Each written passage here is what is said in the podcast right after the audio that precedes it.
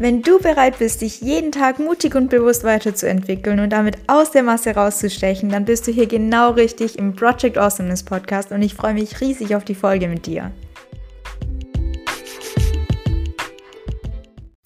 Hi und herzlich willkommen zum Project Awesomeness Podcast. Mein Name ist Eva Wallenwein und ich freue mich riesig, dass du eingeschaltet hast zum dritten Teil von unserem Gespräch zum Thema Bildung. Falls du die ersten zwei Teile noch nicht gehört hast, dann hör da unbedingt mal rein. Es lohnt sich auf jeden Fall. Ansonsten wünsche ich dir ganz viel Spaß bei der Folge und ganz kurzer Teaser. Es geht jetzt los mit dem Thema Maskenpflicht und vor allem Masken in Bezug auf Schulen. Heißt sehr aktuell. Ich wünsche dir ganz viel Spaß. Okay, äh, jetzt mal die Maskentauglichkeit hin und her. Ähm, ist mir im Prinzip auch wurscht, ob die Dinge wirklich funktionieren oder nicht. Es tut mir nicht weh, die anzuziehen oder die nicht anzuziehen. Ich mache es einfach, falls es was bringen würde.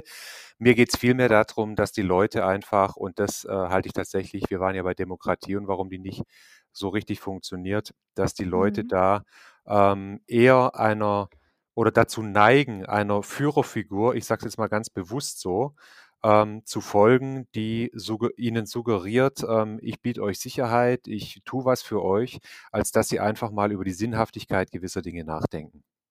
Ja. Und äh, meinst du, dass das auch so, also dass das aus einem gescheiterten Schulsystem resultiert? Dass ja, sagen wir mal so, also ähm, ich glaube tatsächlich, ähm, dass meine Generation, die so von ja, den 68er Lehrertypen unterrichtet, äh, wurde, die auch so irgendwie gegen alles waren. Mhm. Ähm, aber es ist ja auch keine kein Zufall, dass sich damals die Grünen, die damals noch was zu sagen hatten und nicht einfach nur Hellschwarze waren, äh, Mhm. ge gegründet haben als Anti-Atom-Bewegung und so weiter. Äh, dass die uns kritischer gemacht haben und kritischer erzogen haben, als wir die Schüler heute machen. Die Schüler heute gehen hin und versuchen, das habe ich ja bei euch im Unterricht auch schon immer ähm, heftigst moniert, äh, sich Dinge, die sie zum Auswendiglernen äh, bekommen, reinzudreschen, dann wieder auszukotzen in der Klausur und sie dann wieder zu vergessen.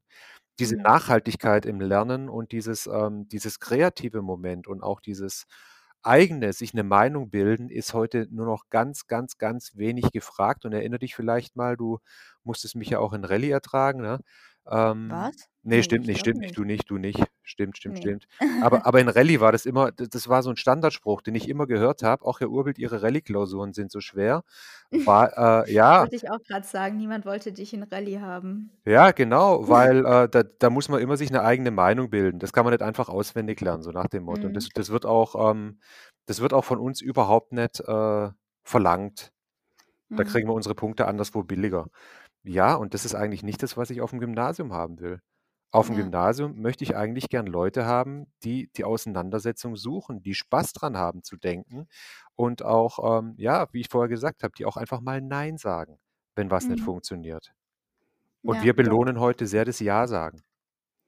Da würde ich ganz kurz noch mal gern auf die Corona-Geschichte zurückkommen. Jetzt nicht Mhm. Corona-spezifisch, sondern dass ich schon glaube, dass es eine der größten Herausforderungen unser Ge u unserer Generation ist, mit dieser kompletten Informationsflut umgehen zu können. Also, Mhm. mit den Medien von überall und man merkt es ja vor allem in Corona, die ganze Zeit gibt's irgendeinen Ticker mit: „Jetzt ist hier noch mal ein Erkrankter und da ist jetzt Risikogebiet“ und, ähm, alles Mögliche. Natürlich seit Trump auch immer noch mehr Fake News, wobei vielleicht hat er's uns einfach nur bewusster gemacht, dass es das Problem gibt.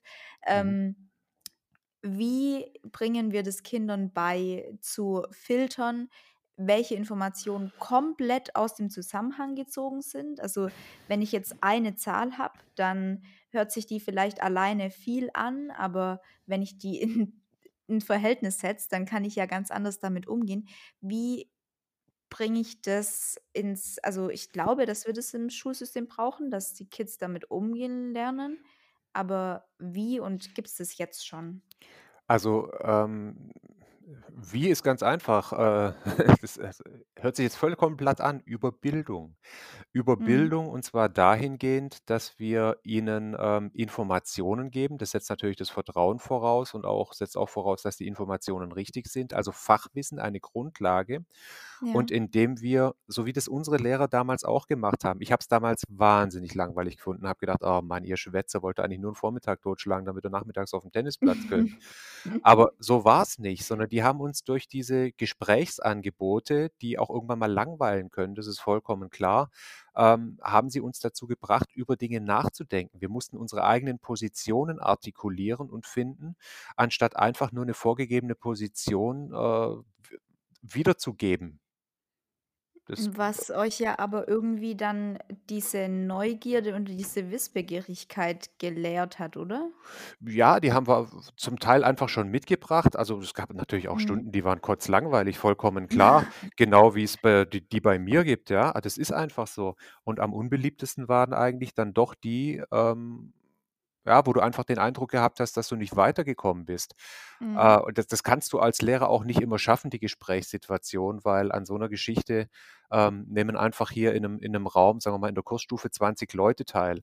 Und das Mhm. das wird nicht jedem immer, ähm, passen oder, ja, das das Optimum für ihn sein. Aber ich denke, es ist ganz wichtig, dieses Gesprächsangebot immer wieder aufrechtzuerhalten.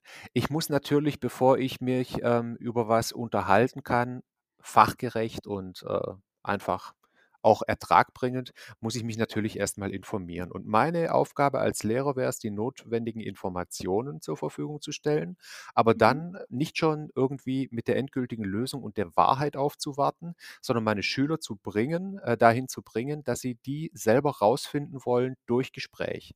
Ich kann da Impulse setzen. Ich kann da gut, das funktioniert natürlich nicht in der Unterstufe, das ist klar. Ähm, d da muss noch mehr gelernt werden, aber da wollen die Kinder das ja auch gar nicht. Das wäre auch 'ne Überforderung für sie, aber das muss zunehmend gelernt werden, spätestens ab Klasse 9, ähm, die Leute zum Diskutieren und, ähm und Hinterfragen zu bringen und nicht nur zum Funktionieren. Und das ist mein großer Kritikpunkt am derzeitigen Schulsystem, dass es da so 'n heimlichen Bildungsplan gibt, der da drauf abzielt, die Kinder so zuzumüllen mit Anforderungen und Fachwissen, dass man zum Diskutieren überhaupt nicht mehr kommt und dann wird auch nicht mehr hinterfragt. Mhm. Heißt dieses Bild vom Lehrer, der eher das Kind dabei begleitet, wie es sich selbst entwickelt und wie es neue Ideen bekommt und wie es Dinge hinterfragt, statt was vorzugeben, ist schon irgendwo realistisch. Ja, natürlich, ähm, aber es kostet Zeit und es kostet Ja. halt, ähm, relativ viel Zeit, die ich auch einfach nicht habe, wenn ich den Bildungsplan verfolge. Ich muss jetzt ja Mhm. aufpassen, was ich sage, sonst werde ich noch juristisch belangt. Aber, ähm, ja In dem riesigen Project Awesomeness Podcast, den auch Tausende von Leute hören. Ja, genau. Ähm, also, wenn's der Falsche hört, dann war's einer halt zu viel. Ne, jetzt Ja, aber im. Ernst, ähm, du musst einfach auch als Lehrer den Mut haben, hinzugehen und zu sagen: „Was im Bildungsplan steht, ist mit Sicherheit nicht ganz unbedeutend, aber ist nicht das A und O.“ Mhm. Unsere Kultusministerin, die Frau Doktor Eisenmann, hat, ähm, gerade in dieser Geschichte jetzt, ähm, mit Corona und so, ähm, sehr vehement da drauf hingewiesen, dass Bildungspläne doch bitte nicht beliebig, sondern Vorgaben seien. Und, ähm, ja, natürlich, das ist auf der einen Seite so, ähm, weil es kann nicht jeder machen, was er will und das sollte ja optimalerweise auch eins ins andere greifen. Ob das so ist oder nicht, lassen wir mal dahingestellt sein. Mhm. Aber ich bin doch als Lehrer, ähm, nicht nur irgendwie der Erfüllungsgehilfe einer Landesregierung, sondern ich möchte doch was mit Kindern machen. Und ich möchte diese Kinder zu eigenständigen, zu denkenden, zu anständigen Menschen erziehen. Dann muss ich sie Mhm. aber auch dahin kommen lassen. Und dann muss es mir mal egal sein, ob im Bildungsplan steht, dass in der 7. Klasse eine Kalendergeschichte gemacht werden soll. Wer juckt denn wen jucken denn heute noch Kalendergeschichten, mal ehrlich. Ja, Ähm, ja. sondern da muss ich einfach gucken und da muss ich einfach groß genug dafür sein und das muss man mir auch zutrauen, dass ich für jede Lerngruppe, die ich neu habe die 7a ist nun mal anders als die 7b, weil da andere Leute drin sitzen und weil die Mhm. ganz andere Bedürfnisse haben, dass ich da hingehe, dass ich da auswähle und sage: „So, das eine oder andere brauchen wir, das eine oder andere brauchen wir aber auch nicht und das, was wir nicht, äh, brauchen, sortiere ich aus.“ Ist ja sowieso 'ne Lüge, wenn man sich die Bildungspläne anschaut. Da ist alles Mögliche drin und wenn ich jetzt die Frau Doktor Eisenmann ernst nehme, dann muss da auch alles gemacht werden. Mhm. Aber am Schluss, genauso wie mit der Eigenständigkeit der Schule, am Schluss steht eine zentrale Prüfung, die nach ganz bestimmten Formaten abläuft und auf die ich meine Schüler hintrainieren muss, wenn ich will, dass sie da erfolgreich sind. Ja. Aber dann muss ich doch auch bitte auswählen können und das darf man mir ruhig zutrauen, ähm, mit 'n bisschen Studium und Berufserfahrung, dass ich einfach sehe, okay, bis dahin, bis zu diesem Punkt, bis zu dieser Prüfung brauchen Sie das und das. Das bringe ich Ihnen schon bei, auf jeden Fall, dass Sie da gut durchkommen können, aber den Rest gestalte ich gefälligst. Mhm. Und zwar so, wie ich das für meine Schüler, für meine aktuellen Schüler, für den, ähm, was weiß ich, Jerome Boateng und den Karl-Heinz daneben, wie ich das für richtig halte, weil die beide einfach die sind, die sie sind und nicht irgendein genormter Schüler, den sich irgendein äh, Freak, der den Bildungsplan gemacht hat, äh, dabei vorstellt. Mhm. Wo wir es gerade von genormten Schülern haben. Ich würde gern zu deinem Lieblingsthema, dem Bulimie-Lernen kommen. Ja. Ähm, und damit auch irgendwie verbunden, dass also, wir drehen uns ja heute so ein bisschen um äh, Harald Leschs Buch „Wie Bildung gelingt“.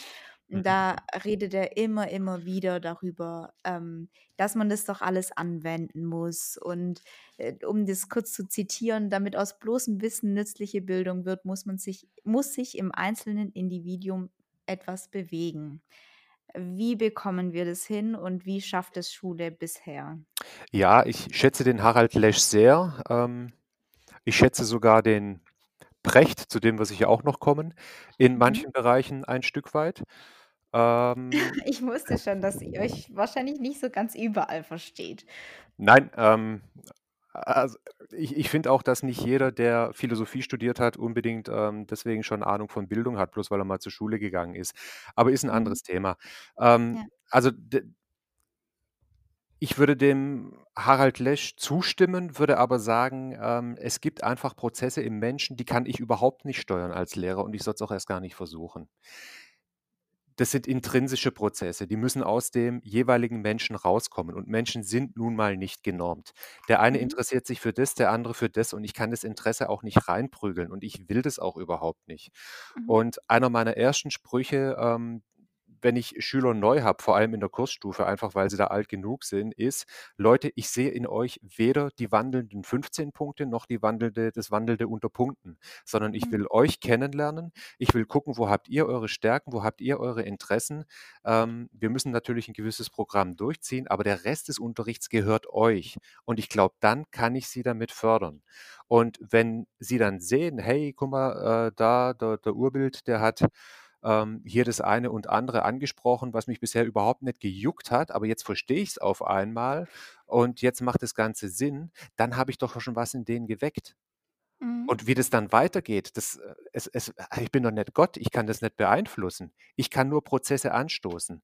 Und unsere ganze Bildungsdebatte, grad auch bei Precht, der ja für alles 'ne Lösung hat, äh, oder 'n tollen Vorschlag, krankt, glaube ich, vor allem da dran, dass da so 'ne Allmachtsfantasie dahinter steht, der Lehrer könne alles bewegen, wenn er's nur irgendwie richtig macht. Ne, kann Mhm. er nicht. Da gehören 2 dazu, mindestens 2.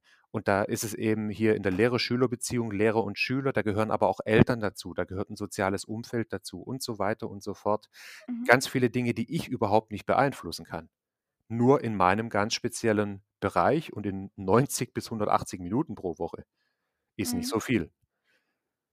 Ja, aber wie machen wir das Gelernte dann erlebbar? Also klar, ähm, es ist nicht nur die Verantwortung von den Lehrern, dass irgendwie ein Schüler sich für was interessiert. So weit bin ich mitgekommen.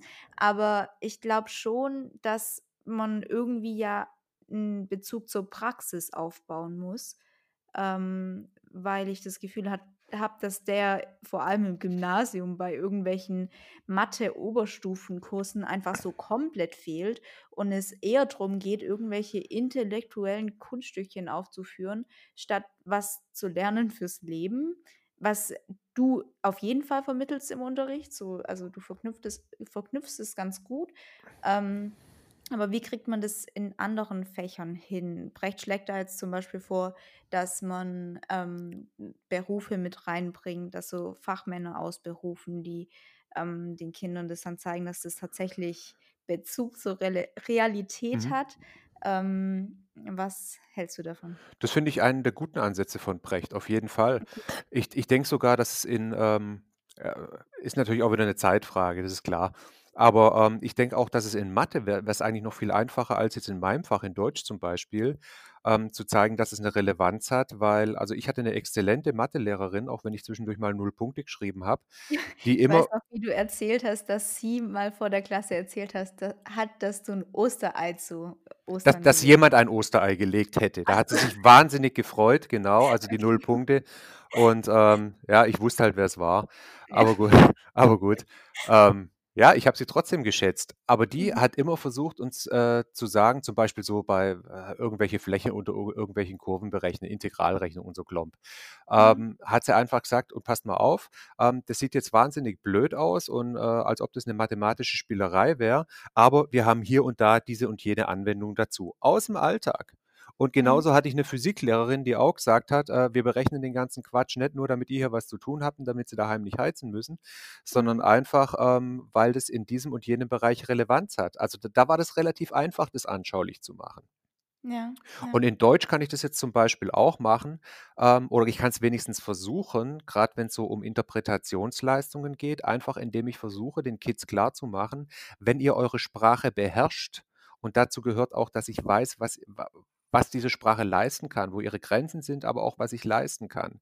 Mhm. Ähm, dazu brauche ich die Fachbegriffe, dazu muss ich wissen, wie welches stilistische Mittel funktioniert.“ Dann, ähm ui, ui, ui, ui, ganz, ganz dunkel. äh, okay, dünnes Eis, ja. Aber we wenn ich das weiß, dann kann ich meine Sprache viel gesetzter äh, gezielter einsetzen und ich kann vor allem auch Manipulationsstrategien von anderen durchschauen Mhm. Die Wo das wir wieder bei können, den Medien wissen. wären, ne? Wo wir zum Beispiel bei den Medien wären, ja, ähm, Ja. und das, äh, ist auf jeden Fall 'ne ja, vielleicht nicht immer ganz hundertprozentig zu leistende Aufgabe, aber auf jeden Fall eine Aufgabe des Deutschunterrichts auch, nicht nur irgendwelche Sprache zu vermitteln oder langweilige Sachen zu lesen, dass die auch relevant sein können, ähm, ist ist 'ne andere Geschichte, aber auch einfach zu zeigen, ähm: „Hier, Sprache hat was, Sprache macht was, mit Sprache kannst du was bewegen.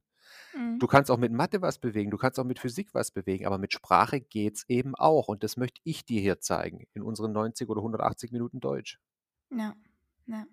Das ist ja dann noch 'n viel effektiveres Lernen, oder? Weil ausnahmsweise was hängen bleibt im Vergleich zu die ganze Zeit nur Bulimie lernen, Bio und dann kotze ich alles wieder aus Ja, und also danach ich ich ist kann's weg. nur hoffen. Also, ich denke mal, dass auch in in Bio dieses Bulimie-Lernen nicht unbedingt nötig wäre und da gibt's bestimmt auch, ähm also, weiß ich jetzt nicht, ich habe Bio Vor abgewählt. allem da wahrscheinlich Ja. eigentlich. Man kann ja in die Natur und Ja, könnte man anschauen, oder? theoretisch machen, ja, und, ähm, ich denke, es es hängt 'n Stück weit damit zusammen, was der Lehrer selber für 'ne Fantasie mitbringt. Es hängt damit zusammen, wie sehr er sich an den Bildungsplan gebunden fühlt, wie viel Angst er da auch hat, irgendwas falsch zu machen.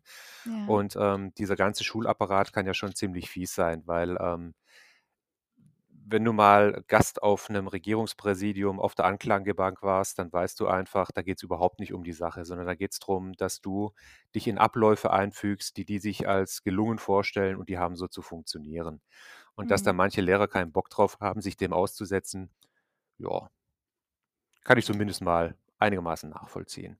Aber das soll jetzt Ja. keine Entschuldigung sein.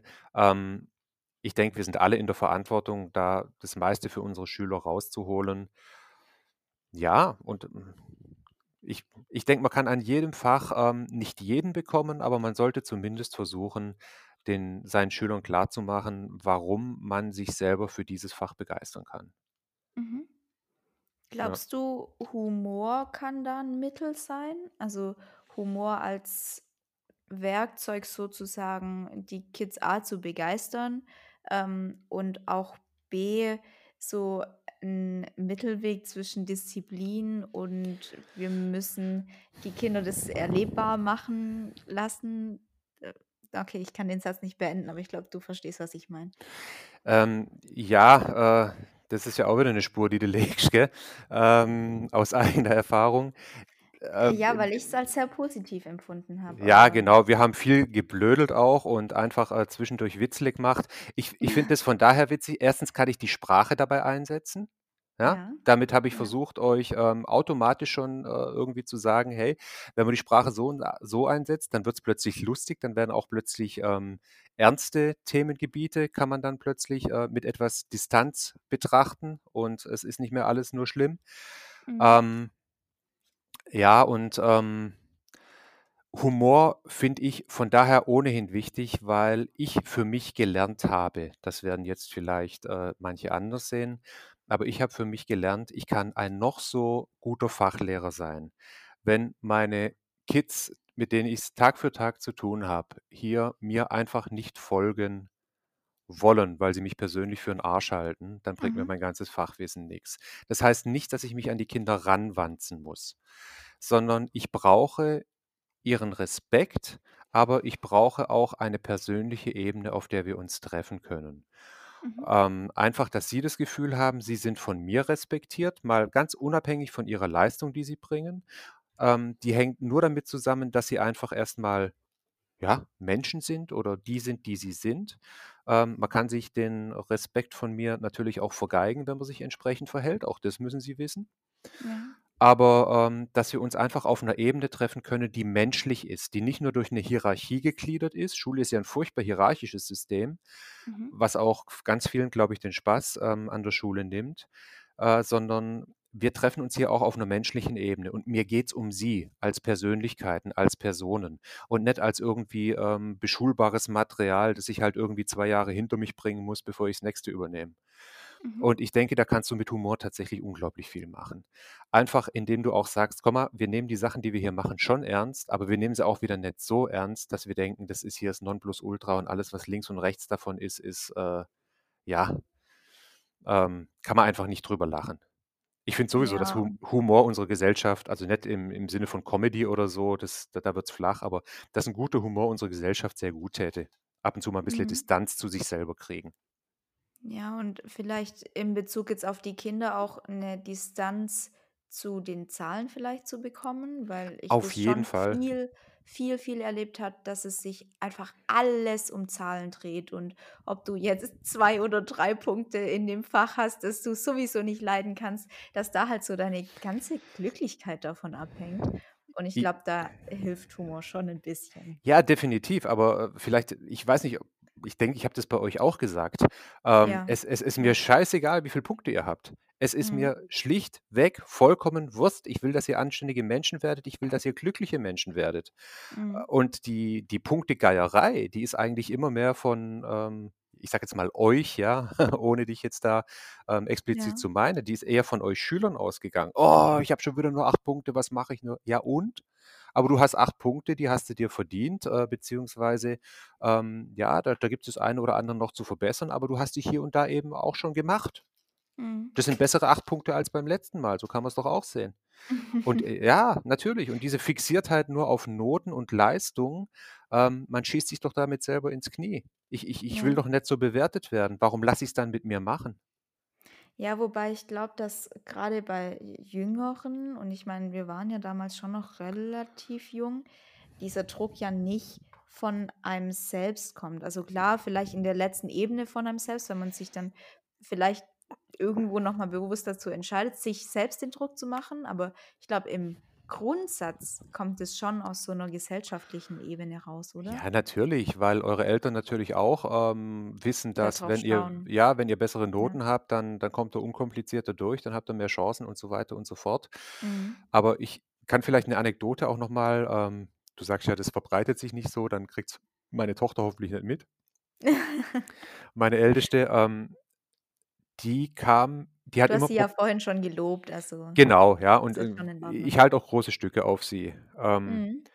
nicht nur, weil's jetzt meine Tochter ist, das natürlich auch, Und nicht aber, nur, weil ähm sie Psychologie studiert. nicht nur, weil sie Psychologie studiert, einfach weil's äh, weil ich finde, dass sie 'n absolut cooler Mensch geworden ist. Mhm. Ähm, die war eine als Schülerin, die hat sich in ihrem Zimmer vergraben. Die wusste da noch nicht, dass sie Psychologie studieren will und 'n riesen NC braucht.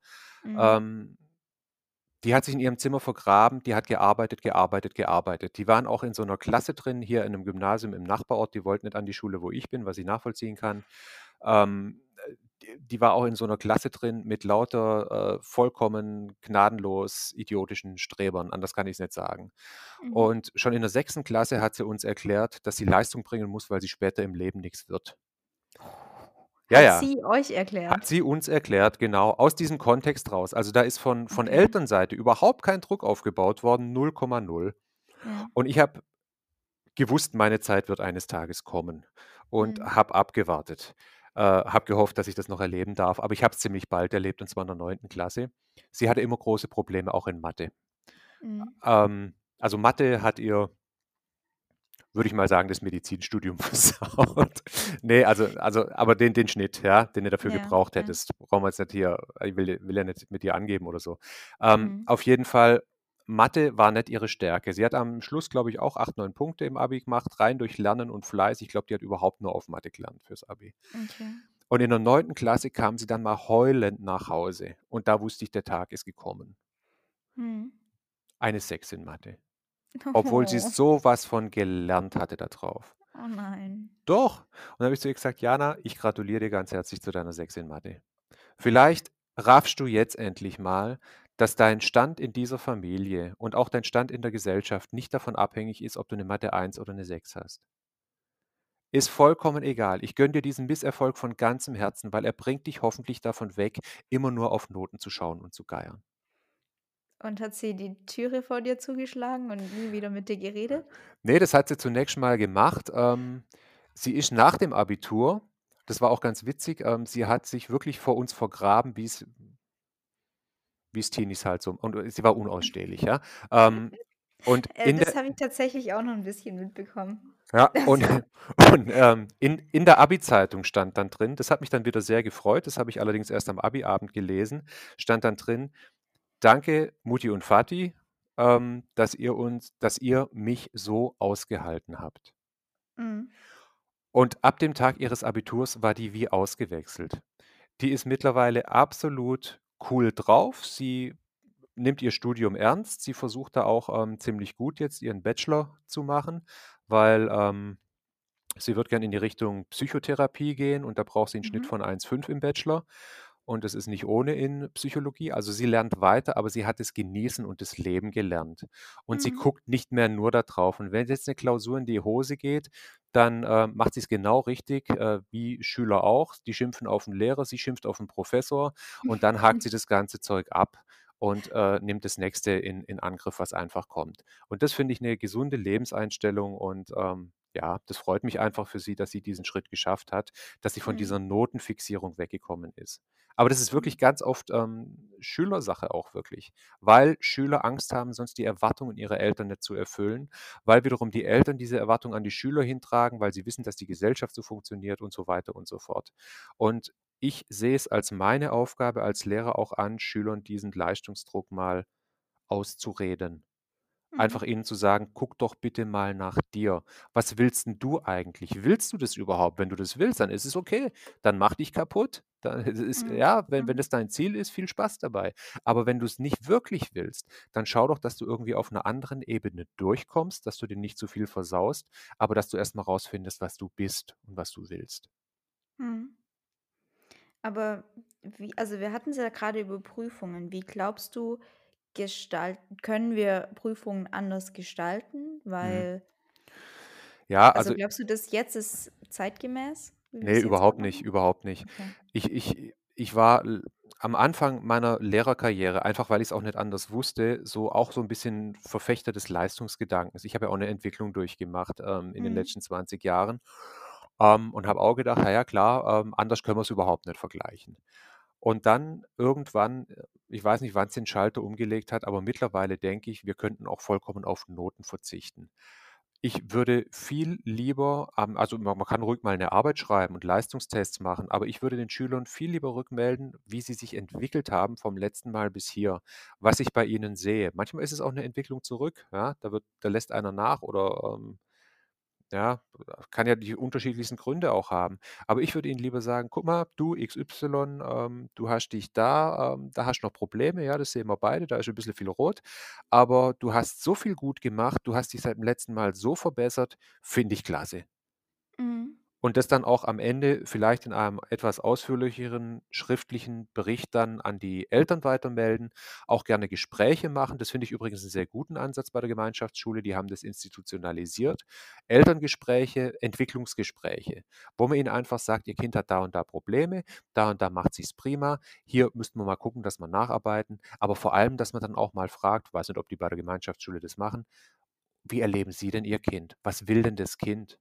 Mhm. Wie ist es denn zu Hause?“ Würde mich viel mehr interessieren, als ob einer 5 Einser in Deutsch schreibt. Viel mehr, weil dahinter kann 'n unglückliches Kind stehen und eins, das es Mhm. nur macht, weil's einfach muss und weil's dieses Leistungsdenken internalisiert hat. Und das kann Mhm. kein kein freier Mensch werden und schon gar kein gebildeter. Das wird so 'n ähm, so 'n Bulimie-Lerner. Glaubst du nicht, das nimmt also, das fördert so 'n bisschen dieses Helikoptermäßige, wenn dann die Eltern noch mehr mitbekommen und dadurch irgendwie noch mehr 'n Instrument haben, um auf den Schüler Drück Druck auszuüben? Ne, ich glaube viel eher, dass das in Richtung tatsächliche Bildungspartnerschaft gehen würde, also Mhm. Partnerschaft. Im Moment erlebe ich das eher so, dass wir so, ähm, grad wenn's nicht gut läuft für die Kinder, dass es so 'ne Gegnerschaft ist zwischen Eltern und Lehrer. Jeder versucht, das Kind irgendwie besser zu kriegen. Der Lehrer meint, es müsste mehr lernen. Die Eltern meinen, der Lehrer müsste es besser unterstützen und man arbeitet gegeneinander. Ich will mit den Mhm. Eltern arbeiten und ich will auch mit den Kindern arbeiten. Die sollen 'n Teil des Prozesses sein. Mhm. Und dann kann ich den Eltern ja im Gespräch auch ganz oft sagen: „Hey“ „hier, ähm, was weiß ich, jetzt nehmen wir da wen nehmen wir mal? Den Justus wieder von vorher. Ähm, der hat der hat grad das eine oder andere Problem da und da, aber machen sich keine Sorgen. Das wächst sich entweder raus und wenn sich's nicht rauswächst, dann gibt's auch Leute, die sind 100 geworden, ohne das zu können.“ So, an der Stelle machen wir 'n kleinen Cut. Nächste Woche geht's dann weiter mit unserem Gespräch. Ich hoffe, die Folge hat dir diese Woche gefallen. Nächste Woche geht's dann weiter mit'm Thema Lehrer. Heißt, ja, hör da auf jeden Fall rein und ich wünsche dir 'ne ganz tolle Woche bis dahin. Alles Liebe, deine Eva.